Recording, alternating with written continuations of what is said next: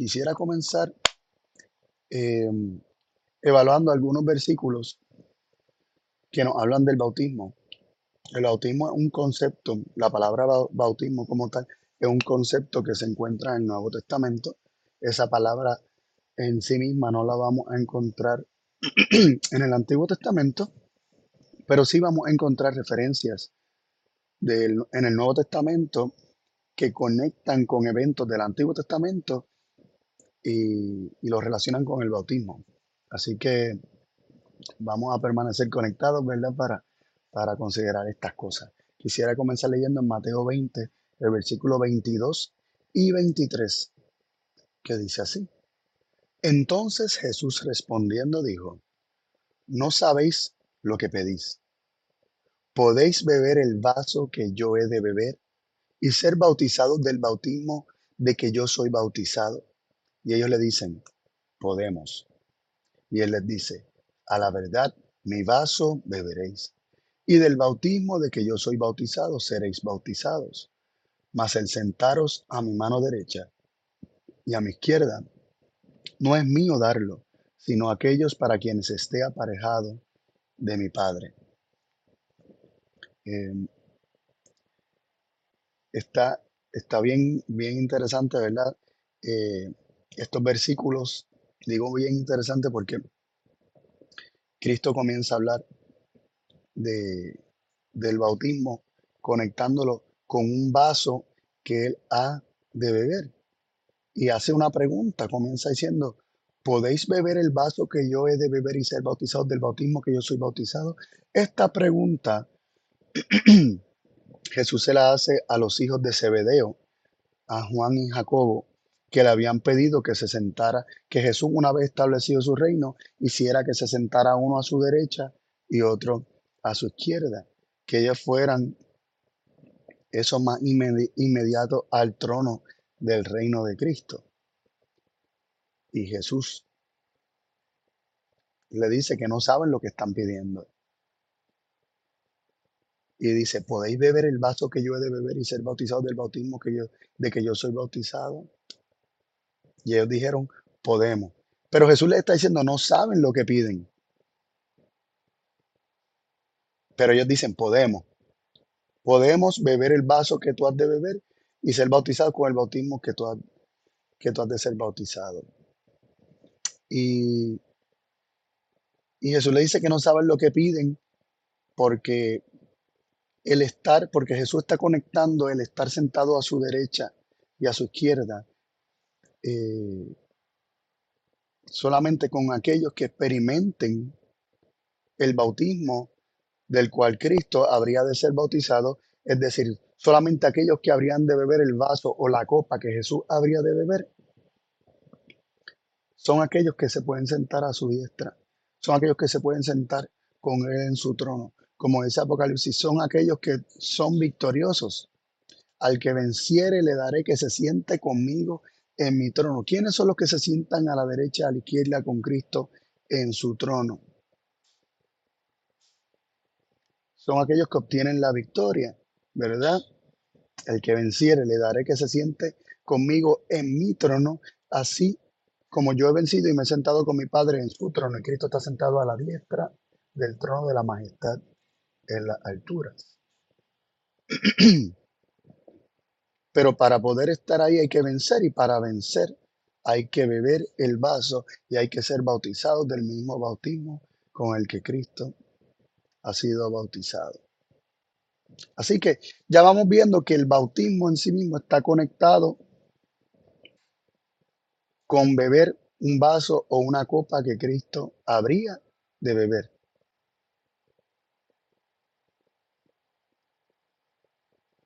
Y, continuamos leyendo. Vamos a leer en Marcos 10, 38 y 39. Entonces Jesús les dijo, no sabéis lo que pedís, haciendo referencia al mismo evento. ¿Podéis beber del vaso que yo bebo y ser bautizados del bautismo de que yo soy bautizado? Y me gusta cómo lo presenta Marcos. Antes de leer el 39, no, quiero que, que notemos la diferencia. Y digo que una diferencia no porque sea contrario, sino porque esta diferencia o estas salvedades o, estas notables diferencias amplifican, en lugar de poner en oposición los versículos de Mateo con los de Marcos, realmente amplifican el, el sentido. Cuando nosotros leímos Mateo, Jesús dijo, podéis beber el vaso que yo he de beber, apuntando a que el vaso que él ha de beber o la copa que él habría de beber y el bautismo que él habría de ser bautizado quedaba en el futuro. Sin embargo, en Marcos, él dice, podéis beber del vaso que yo bebo y ser bautizados del bautismo de que yo soy bautizado, presentando el beber de la copa como algo presente y el bautismo como algo presente, no como algo solamente en el futuro. Aunque sí, voy dando, ¿verdad? Voy anticipando que el beber el vaso, el beber la copa y ese bautismo que, con el que Cristo es bautizado hace alusión a su sufrimiento en la cruz o lo que vendría siendo su sacrificio, eh, incluyendo desde el Getsemaní hasta su muerte. Eh, y, ¿verdad? y anticipo eso porque vamos a estar viendo versículos que, que lo, que lo aclaran y que lo conectan y hacen la, la aclaración. Eh, si bien es cierto que este versículo de Marcos, cuando Jesús dice que él bebe ya del vaso y que él es bautizado de ese bautismo, implica que los sufrimientos, que la cruz que el beber el vaso, que ese bautismo era algo presente para Cristo, era algo del día a día. Y continuando en Marcos, luego de que Jesús dice, podéis beber del vaso que yo bebo y ser bautizados del bautismo de que yo soy bautizado, dice el 39, y ellos dijeron, podemos. Y Jesús les dijo, a la verdad, del vaso que yo bebo beberéis, y del bautismo de que yo soy bautizado, seréis bautizados. Así que, eh, y este versículo no es tan distinto al de Mateo 20, 23, que se, le, se les dice ciertamente, beberéis del vaso y seréis bautizados. Y del vaso del cual yo bebo y del bautismo del que yo soy bautizado, seréis bautizados. Esto, esto será una experiencia en vuestra vida. Pero esto no implicaba que ellos sabían en lo que se estaban metiendo, ni que ellos entendían en ese momento eh, lo que implicaban los sufrimientos de Cristo.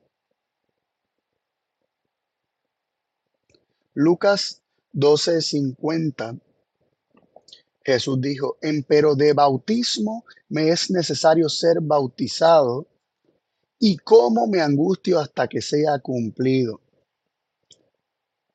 Así que Cristo experimentaba una angustia hasta que fuera cumplido, hasta que fuera perfeccionado, hasta que fuera completado ese bautismo con el que él era bautizado, con el que él ya era bautizado y con el que él habría todavía de ser bautizado. Y y era el vaso que él ya bebía, pero aún habría de beber aún más. Esto me acuerda a Juan 17, em, los primeros versículos, donde Cristo pide al Padre, glorifique a tu Hijo para que tu Hijo te glorifique a ti. Y luego dice, te he glorificado en la tierra, he acabado la obra que me diste que hiciese la obra de glorificar al Padre en la tierra, Cristo ya la había cumplido en ese momento. Sin embargo, dice en el versículo 6, he manifestado a, a tu nombre a los hombres que del mundo me, me diste. Cristo eh, eh, glorificar al Padre implicaba manifestar su nombre, dar a conocer su carácter. Y al final del capítulo 17, Jesús dice, y lo he de manifestar aún en lo que le restaba eh, del ministerio que era, ¿verdad? Lo que, lo que es la pasión, la crucifixión. Sea, aún en, lo que, en los sufrimientos que le estaban por delante, Cristo aún habría de manifestar su gloria. Sin embargo, esa gloria no sería distinta, sino que sería más bien perfeccionada o terminada o completada, aunque ya se había manifestado por completo resplandecería aún más en los eventos que transcurrirían a partir de ese momento.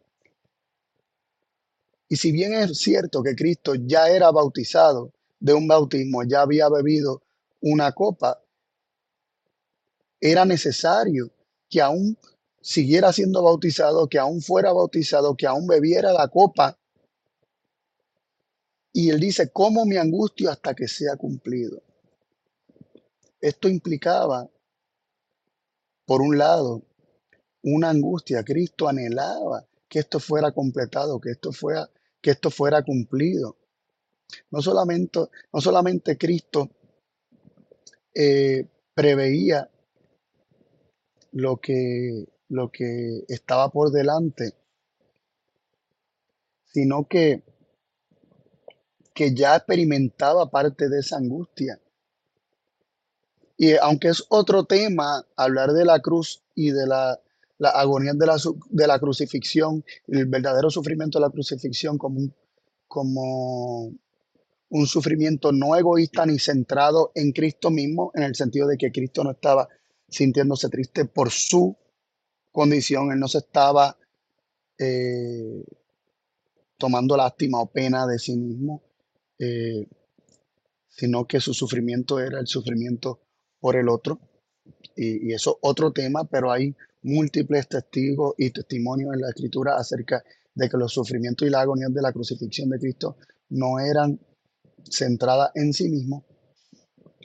Eh, si bien es cierto eso, no podemos limitar esa sensación y esa angustia solamente a la crucifixión, sino que tenemos que considerar que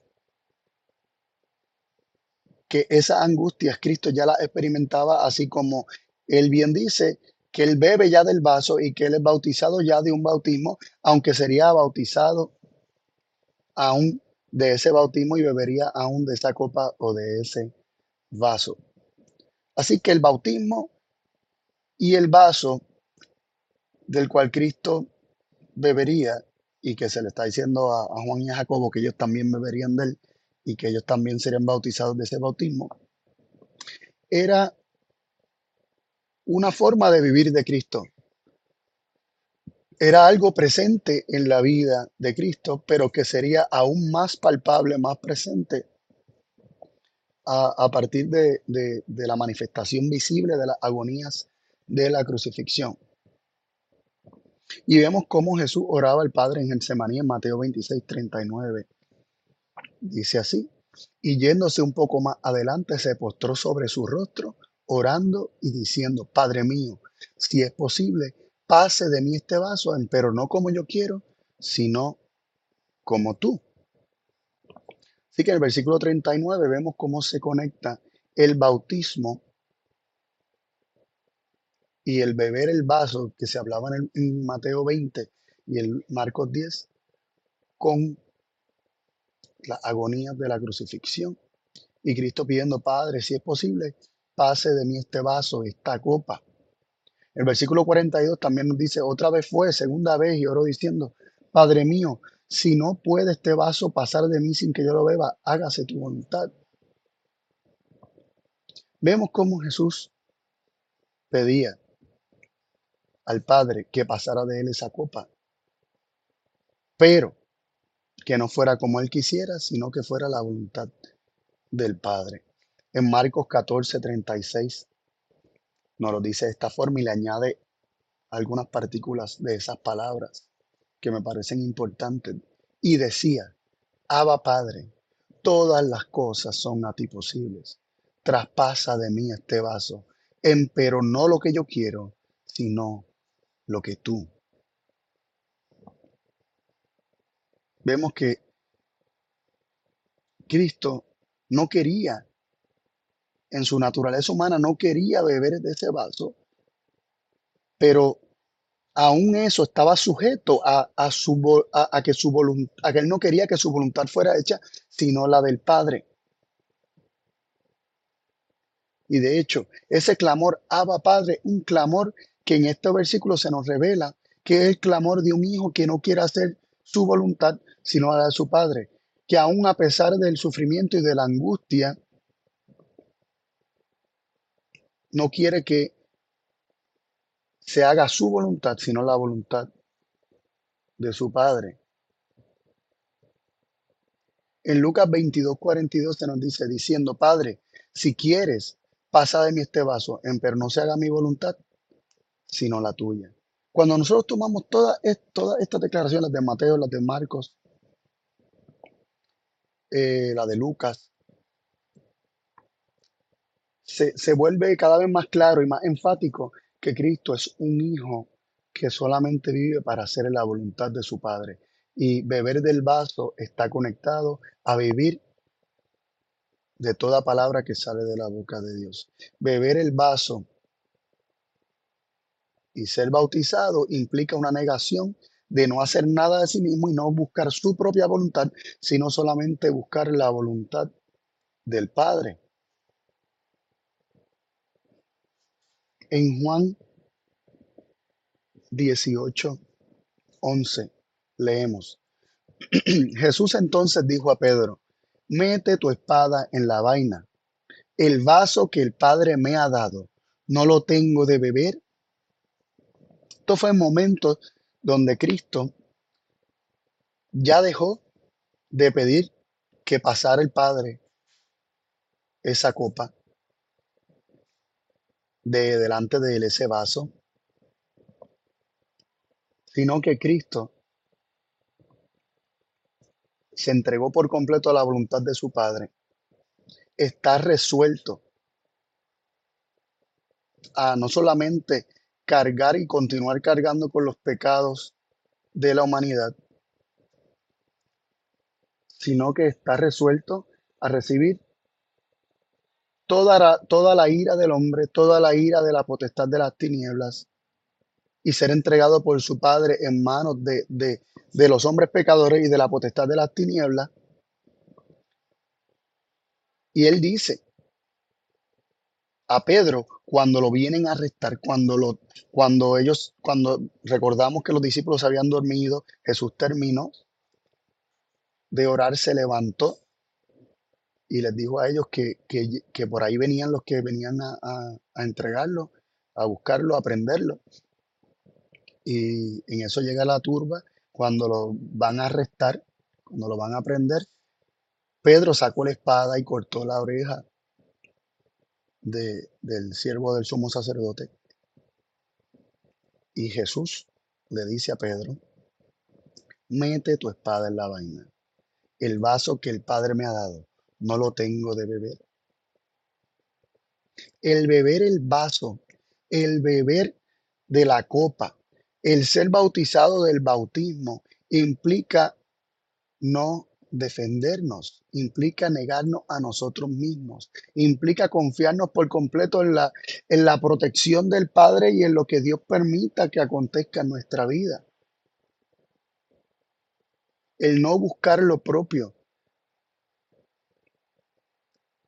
Las implicancias de esto son tremendas, las implicaciones de esto son terribles para nosotros que constantemente estamos buscando defendernos, hacer valer nuestro, nuestros derechos, por decirlo de esa forma.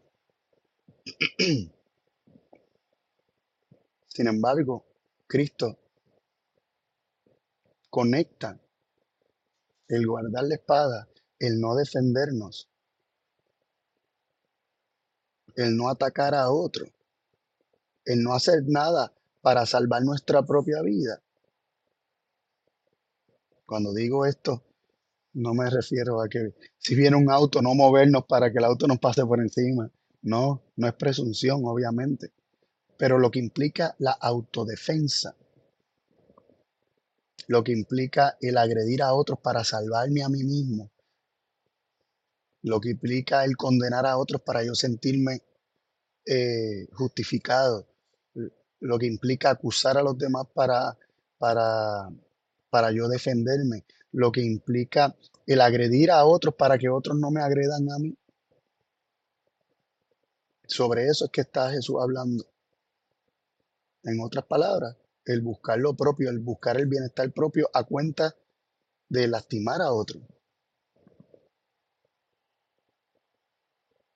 Y esto es beber el vaso, esto es ser bautizado del bautismo.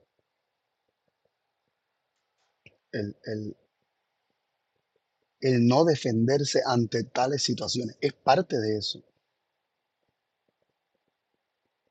Por eso Jesús dijo en Mateo 16, 24. Entonces Jesús dijo a sus discípulos, si alguno quiere venir en pos de mí, niéguese a sí mismo y tome su cruz y sígame. Vemos que beber la copa, beber el vaso, ser bautizado del bautismo, implicaba la cruz. Y la cruz es definida en Mateo 16, 24 como la negación de sí mismo. Es el negarse a sí mismo, el no buscar lo propio, es no hacer nada de sí mismo, sino únicamente aquello que es la voluntad del Padre. Un segundo testigo, aunque podrían haber muchos más, pero por lo menos para esta presentación tenemos dos, que testifica y conecta la cruz con la negación de sí mismo o de uno mismo.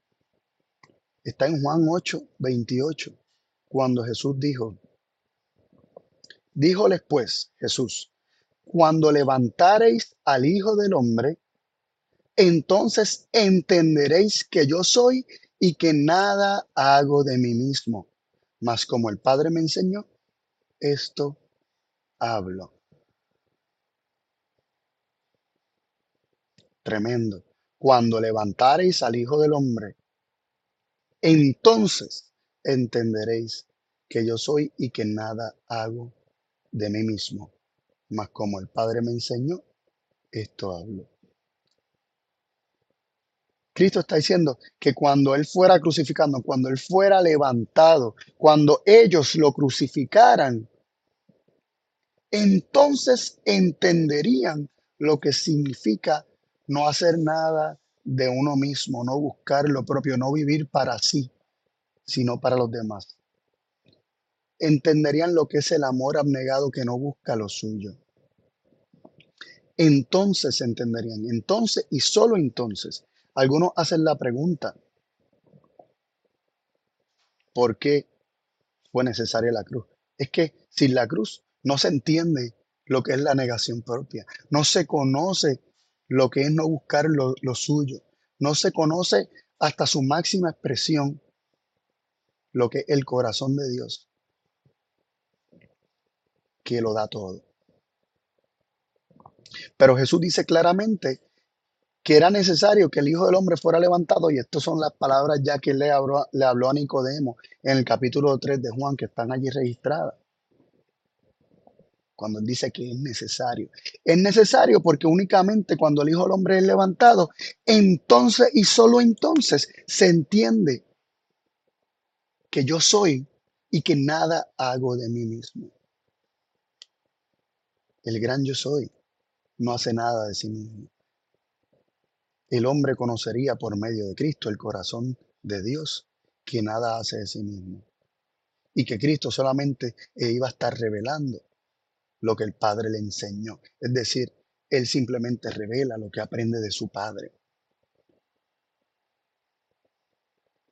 Tremendo. Y esto era necesario porque Cristo siendo crucificado, Cristo bebiendo la copa, Cristo siendo bautizado del bautismo, Cristo negándose a sí mismo, iba a estar demostrando lo que él aprendió de su padre, iba a estar demostrando y revelando el corazón de el yo soy, de, de cómo es Dios.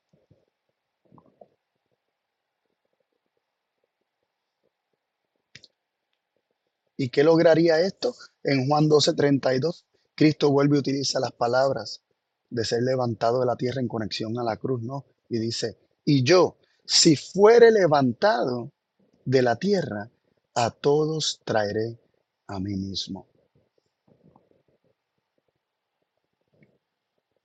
Era necesario, porque entonces el hombre entendería lo que es no hacer nada de sí mismo.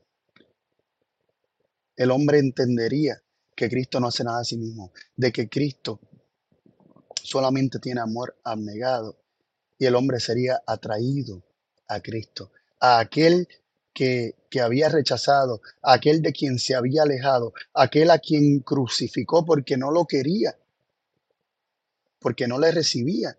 Entonces el hombre sería atraído a Cristo. Y una vez en Cristo, Cristo nos lleva al Padre. Por eso en primera de Pedro, capítulo 3, versículo 18, nos dice, porque también Cristo padeció una vez por lo injusto para llevarnos a Dios, siendo a la verdad muerto en la carne, pero vivificado en espíritu. Cristo padeció para llevarnos a Dios.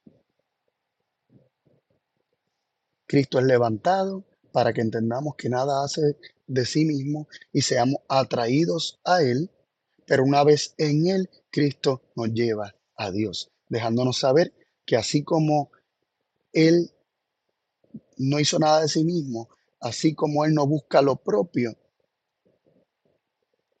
así también es el Padre, porque Él no hace nada de sí mismo, sino lo que el Padre le enseña, eso es lo que Él hace. Él aprende del ejemplo de su Padre, que nada hace de sí mismo tampoco.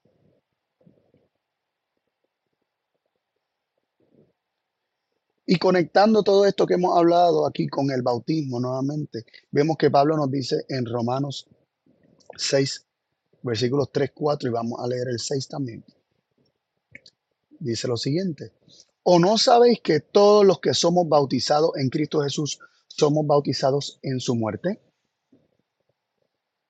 Sí que vemos que Pablo está, ¿verdad? Versículo 3, Pablo está diciendo que el bautismo el bautismo de la muerte, que el bautismo representa la muerte, el bautismo representa la crucifixión. La muerte de Cristo fue una muerte de cruz y la muerte de cruz representa una negación de uno mismo. Es la muerte al yo. Y ser bautizado en Cristo, el bautismo, el rito del bautismo representa la muerte al yo, la muerte a la vieja vida, la muerte al viejo hombre, representa llevar la cruz cada día negándose a sí mismo, no buscando nunca lo propio. Significa beber el vaso, significa ser bautizado del bautismo, que nos dará la victoria y nos permitirá estar sentados con Cristo en su trono, como dice Apocalipsis capítulo 3. El versículo 4 de Romanos 6 nos sigue diciendo, porque somos sepultados juntamente con Él a muerte por el bautismo, para que como Cristo resucitó de, los muertos por la gloria del Padre, así también nosotros andemos en novedad de vida. El bautismo es la negación del yo. Por eso Cristo, que vivía una vida tomando la cruz cada día, como dice Lucas, cuando Lucas repite las palabras o cuando Lucas eh, nos expresa las mismas palabras de Jesús acerca de tomar la cruz del que quiera venir por de mí, toma su cruz y sígame. Dice, tome su cruz cada día y sígame. Esto es algo que se debe hacer día a día. Porque el ir en pos de Cristo es tomar la cruz todos los días. Esto nos deja saber que Cristo se negaba a sí mismo todos los días, que Cristo bebió la copa todos los días, que Cristo fue bautizado con el bautismo todos los días. Sin embargo, hubo una copa y un bautismo que, fueron más, más duros y más amargos y que fueron selladas con, con, con la persecución, con la muerte del Hijo de Dios y todos aquellos que tomen la cruz juntamente con Cristo están expuestos a esto también, a ser bautizados del bautismo y llevar y beber la copa, porque viven bajo el mismo principio de la autonegación. Nos dice el versículo 6, sabiendo esto, que nuestro viejo hombre juntamente fue crucificado con él para que el cuerpo del pecado sea deshecho, a fin de que no sirvamos más al pecado. Así vemos que el bautismo está conectado con, está nosotros crucificados con Cristo. El bautismo es la cruz. El bautismo es la muerte al yo, es la muerte al viejo hombre, es la muerte a la carne y el nacimiento o la resurrección a una nueva vida en Cristo Jesús, donde se vive por la gloria del Padre, así como Cristo resucitó por la gloria del Padre, todos aquellos que son sepultados juntamente con Cristo por medio del, de la muerte al yo y que esto, ¿verdad? De esto es un ejemplo o, una señal, el bautismo. Recordemos que el bautismo es un rito, no es una realidad, sino un símbolo de una realidad espiritual. La realidad espiritual es la muerte, la muerte al yo, la muerte al viejo hombre, la negación del yo. Esa es la realidad.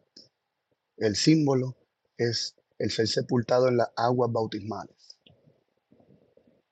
Y todo el que experimente esta realidad resucita por la gloria del Padre, por su carácter. Comienza a vivir una vida distinta, revelando la gloria de Dios, que consiste en darse, en darlo todo, en no reservarse nada, en no buscar lo propio.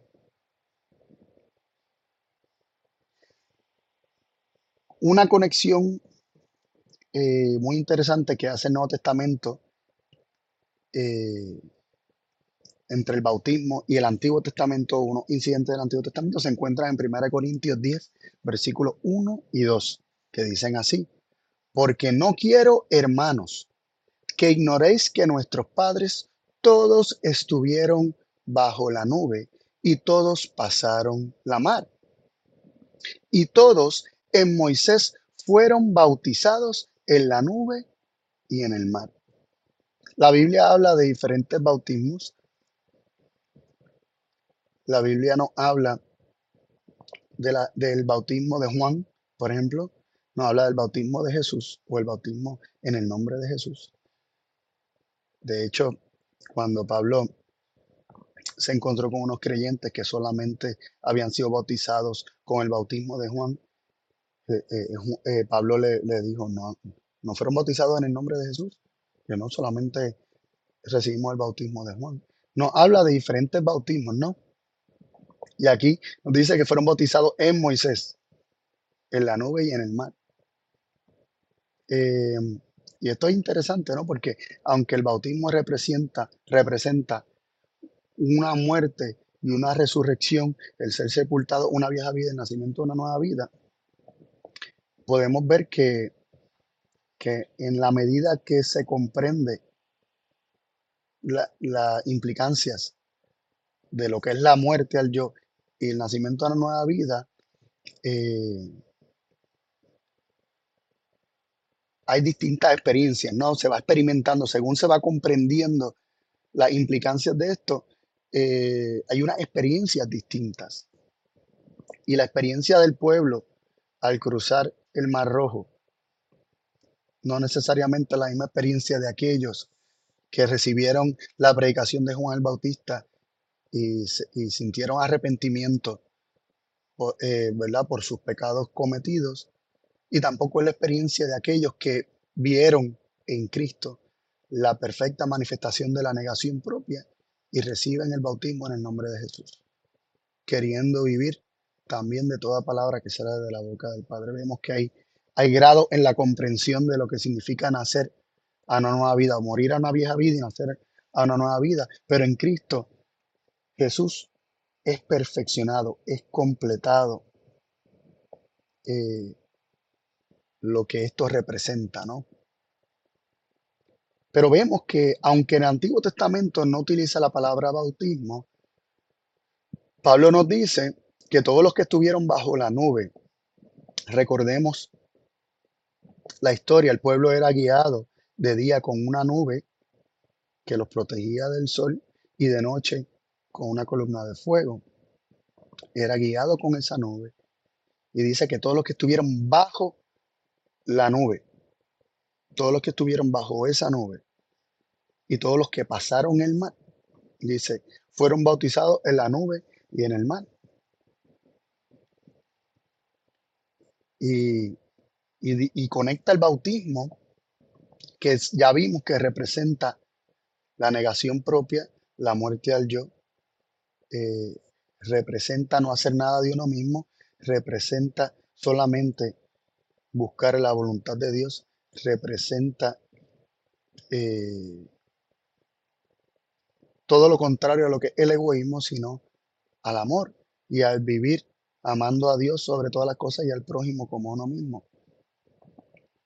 Eh, eso es lo que representa el bautismo. Y dice que todo aquello que pasaron o estuvieron bajo la nube y pasaron el mar, fueron bautizados en la nube y en el mar. ¿Y qué representaba esta nube y qué representaba el pasar el mar? Vamos a leer algunos versículos que nos hablan de esto y cómo se conecta esto con una nueva vida eh, en, Cristo, ¿no? Dice Deuteronomio 1.33 el cual iba delante de vosotros por el camino, para reconoceros el lugar donde habíais de asentar el campo, con fuego de noche para mostraros el camino por donde anduvieseis, y con nube de día. Así que con nube de día y con fuego de noche se les mostraba el camino por el cual debían andar. Así que estar bajo la nube representa el dejar que sea Cristo el que te muestre el camino por el cual debes andar. Representa no confiar en tu propio juicio, no confiar en tu propia manera de ver las cosas, sino no hacer nada por ti mismo, sino dejar que Cristo sea el que te muestre el camino por el cual andar. Nehemías 9, versículos 12 y el 19 dicen así y con columna de nube lo guiaste de día, y con columna de fuego de noche para alumbrarles el camino por donde habrían de ir. Tú, con todo por tus muchas mis misericordias, no los abandonaste en el desierto. La columna de nube no se apartó de ellos de día para guiarlos por el camino, ni la columna de fuego de noche para alumbrarles el camino por el cual debían de ir. Así que vemos cómo la columna de nube, el andar bajo la nube, el estar bajo la nube, el ser bautizado en la nube, representa el recibir de Dios por medio de Cristo, el que se te muestre el camino por el cual debes andar. Representa ser guiado por el camino por el cual se debe ir. Y así vemos cómo es la misericordia de Dios. La nube representa la misericordia de Dios que no nos abandona, sino que nos muestra el camino por el cual debemos ir. Él no nos dice, cumple con esto. Haz esto tú por tu cuenta y si lo haces, pues entonces serás salvo. No. Él nos muestra el camino por el cual debemos ir. Él nos va guiando. Él nos dice, no apartes tu pie hacia la derecha o hacia la izquierda. Este es el camino, anda por él. Sígueme. Salmo 106, versículos del 7 al 11, nos dice, nuestros padres, y esto tiene que ver con el mar, ¿verdad? Nuestros padres en Egipto no entendieron tus maravillas, no se acordaron de la muchedumbre de tus misericordias, sino que se rebelaron junto a la mar, en el mar Bermejo. Salvólos empero por amor de su nombre, para hacer notoria su fortaleza. Y reprendió al mar Bermejo, y secólo, e hízolos ir por el abismo, como por un desierto, y salvólos de mano del enemigo, y rescatólos de mano del adversario, y cubrieron las aguas a sus enemigos, y no quedó uno de ellos. Vemos que es la misericordia de Dios lo que hace esto, tanto el estar bajo la nube como andar por el mar y el ser bautizado en la nube y en el mar representa la misericordia de Dios. Representa Dios guiándonos, Dios mostrándonos el camino por el cual debemos andar y también representa la misericordia de Dios en cuanto que a pesar de que se rebelaron junto al mar, protestaron, murmuraron contra Dios de a quererlos destruir allí. Dios en su amor los salvó y los salvó del enemigo y los rescató de mano del adversario, de Satanás. Así que el ser bautizado en la nube y en el mar representa el vivir una vida siendo salvo, siendo rescatado, aún a pesar de nuestras rebeliones, aún a pesar de nuestra enemistad. Dios en su misericordia y en su amor, reconciliarnos con Él y salvarnos de manos del enemigo, rescatarnos, redimirnos para sí y hacernos vivir una nueva vida donde vivamos siguiendo esa nube que nos muestra el camino por el cual debemos andar. Y queremos conectar esto con las palabras de Jesús, y esto está registrado en el sermón, en los temas que, que, que ya Daniel en el canal de Que Te Conozcan ha subido, eh, donde se nos habla de cumplir toda justicia en conexión al bautismo y les recomiendo que los vean. En Mateo 3:15 nos dice, pero respondiendo Jesús le dijo, deja ahora, porque así nos conviene cumplir toda justicia. Entonces le dejó. ¿Qué pasó? Que Jesús vino a Juan el Bautista para que lo bautizara y Juan le dice, yo soy el que necesito ser bautizado de ti. Y Jesús le dice, deja ahora porque nos conviene cumplir toda justicia. El bautismo que representa la muerte al yo, que representa el no hacer nada de sí mismo, que representa eh, la negación propia, que representa eh, el no buscar lo propio, se nos dice que es el cumplimiento de toda justicia. Es decir, toda justicia se cumple cuando nos negamos, nos negamos a nosotros mismos. También el bautismo, como vimos, que representa la cruz, que representa la negación del yo, nos deja saber que en la cruz se cumple toda justicia, que en la cruz se cumple la perfecta negación al yo, en la cruz se cumple los mandamientos de Dios, porque la justicia es la ley de Dios. Nos dice Salmo 119, 172, hablará mi lengua tus dichos porque todos tus mandamientos son justicia. La justicia de Dios son sus mandamientos, es su ley. Así que la justicia, la ley de Dios, sus mandamientos se cumplen en la cruz. Se cumplen en la cruz. Se cumplen en la negación propia se cumplen al tomar la cruz cada día juntamente con Cristo. Pablo dijo en Gálatas 2.20, crucificado estoy juntamente con Cristo y ya no vivo yo, mas vive Cristo en mí. Y la vida que ahora vivo en la carne la vivo por la fe del Hijo de Dios, el cual me amó y se entregó a sí mismo por mí. La cruz representa el amor de Cristo y su entrega por mí y todo el que sea crucificado juntamente con Cristo y se niegue a sí mismo es porque vive en amor hacia los demás y se entrega a sí mismo por los demás.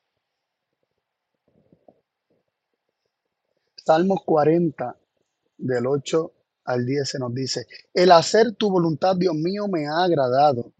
Dos palabras, según Hebreo nos confirma, estas son palabras de Cristo.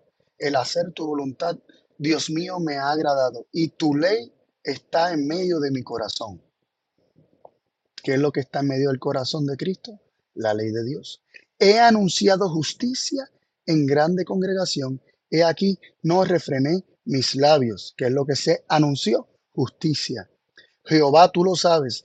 No encubrí la, tu justicia dentro de mi corazón. ¿Qué era lo que estaba escrito o estaba en, en medio del corazón? La ley. Y esa ley no fue encubierta y se dice, al decir que la ley no fue encubierta, no encubrí tu justicia dentro de mi corazón. La ley es la justicia. La ley en el corazón es tener la justicia de Dios. He publicado tu fidelidad y tu salvación. No oculté tu misericordia y tu verdad en grande asamblea. No encubrir la justicia, no encubrir la ley, es no ocultar la misericordia, sino más bien manifestarla. Así que vemos que cuando Cristo dice es necesario cumplir toda justicia en conexión al bautismo y por lo tanto en conexión a la cruz, de lo cual el bautismo es un símbolo, Cristo está dejándonos saber que en la cruz, en llevar la cruz no solamente cada día, sino en la manifestación de lo que representa esto de forma más clara y más resplandeciente y más gloriosa, en la cruz de Cristo podemos ver la manifestación de la misericordia de Dios. Si vemos que el cumplir la justicia, el cumplir la ley en la cruz, el cumplir la misericordia, sería precisamente no ocultar esa misericordia, que es esa justicia, que es esa ley. Recordemos que Romanos 13:10 nos dice, el amor no hace mal al prójimo, así que el amor es el cumplimiento de la ley. El amor es el cumplimiento de la ley. El cumplimiento de la ley es amor. La ley es justicia, por lo tanto el cumplimiento de la justicia es amor, es la, manifestación del amor. Y el amor no busca lo suyo, por lo tanto la negación al yo de lo cual la cruz es una revelación es la manifestación del amor que no busca lo suyo. Primera de Juan 4:10 nos dice, en esto consiste el amor. No que nosotros hayamos amado a Dios, sino que Él nos amó a nosotros y ha enviado a su Hijo en propiciación por nuestros pecados. El amor de Dios consiste en que Él nos amó a nosotros y envió a su Hijo para hacer propiciación por nuestros pecados, para hacernos propicio, para que sepamos que, que Dios nos es propicio, de que Dios es por nosotros y no contra nosotros, de que Dios es propicio a nosotros aún nosotros siendo pecadores, de que Dios envió a su Hijo para aplacar nuestros pecados, para aplacar nuestra rebeldía, para aplacar nuestra ira. Algunas versiones dicen para, para hacer aplacación por nuestros pecados, pero a quien aplaca al hombre. Dios lo envió para aplacarnos, para, para propiciarnos, para hacernos propicios, para revelarnos ese amor, para que entendiéramos que nada Cristo hace de sí mismo, sino como el Padre le enseñó. Es decir, que el Padre vive en una negación propia constante, que es el corazón del Padre, que no busca lo suyo. Por eso en 1 Corintios 13, cuando se nos habla del ágape, del amor, de que Dios es amor y que se nos describe ese amor, nos dice en el versículo 5 que no busca lo suyo, que el amor no busca lo suyo. Es decir, el amor se niega a sí mismo constantemente. Así que cuando decimos o hablamos acerca del bautismo de la cruz, entendemos que el bautismo como símbolo de la cruz, como símbolo de la muerte al yo, de la negación propia, cumple toda justicia, cumple la ley, porque es el cumplimiento y revelación y manifestación más deslumbrante del amor de Dios. Este es el principio que Dios, que Dios quiere que vivamos. Una vez comprendiéndolo, una vez entendiéndolo, viendo a Cristo levantado, entonces entendemos que Él es y que nada hace de sí mismo, sino que como el Padre le enseñó, así Él hace. Entonces, entonces seremos atraídos a Cristo y siendo atraídos a Cristo, Cristo nos lleva al Padre porque conoceremos que así como el Hijo, así el Padre, porque Cristo dijo, el que me ha visto a mí ha visto al Padre. ¿Acaso no es el Padre que mora en mí el que hace la obra? Y estando reconciliado al Padre. Decidiremos llevar nuestra cruz, beber la copa y ser bautizados del bautismo para gloria del nombre de Dios. Así habremos vencido al enemigo. Así seremos librados del enemigo y de los principios de su reino. Así obtendremos la victoria y estaremos sentados con Cristo en su trono, así como Él venció y se sentó con el Padre en su trono.